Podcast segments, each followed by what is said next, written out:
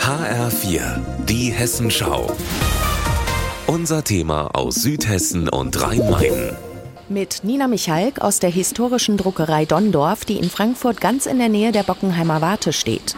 Zusammen mit der Historikerin Dore Struckmeier-Schubert und dem Direktor des Deutschen Architekturmuseums Peter Kachola Schmal laufe ich in das alte Industriegebäude aus dem Jahr 1890.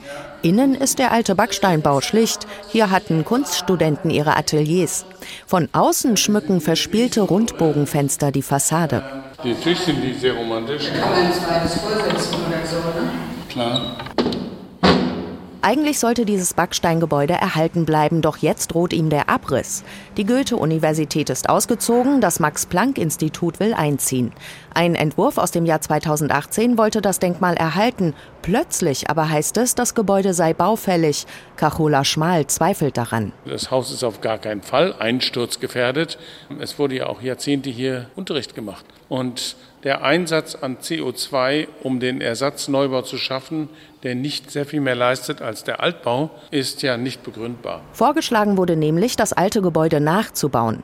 Dagegen wehren sich viele Bürger nun mit einer Petition, die auch Cachola Schmal unterschrieben hat. Die Dondorfsche Druckerei sei ein bauliches Zeugnis und lege nicht ohne Grund auf der Route der Industriekultur. Jetzt merken wir langsam, dass wir bei allem Abreiß und Neubau doch bestimmte alte Gebäude brauchen, um die Identität der Stadt noch zu vergewissern. Vor allen Dingen von einer Vergangenheit, von der kaum noch etwas steht. Also die Zeit vor 1900 ist wirklich rar gesät. Das Gebäude ist wichtig, sagt auch Historikerin Struckmeier-Schubert von den Freunden Bockenheims. Der jüdische Unternehmer Bernhard Dondorf hat hier Industriegeschichte geschrieben.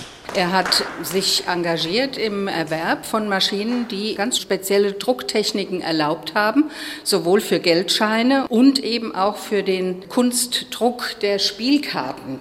Und insofern hat er hier im Bereich der Lithografie hier an der Spitze der Bewegung gestanden. Wie alle Juden wurde auch die Familie Dondorf später von den Nazis verfolgt.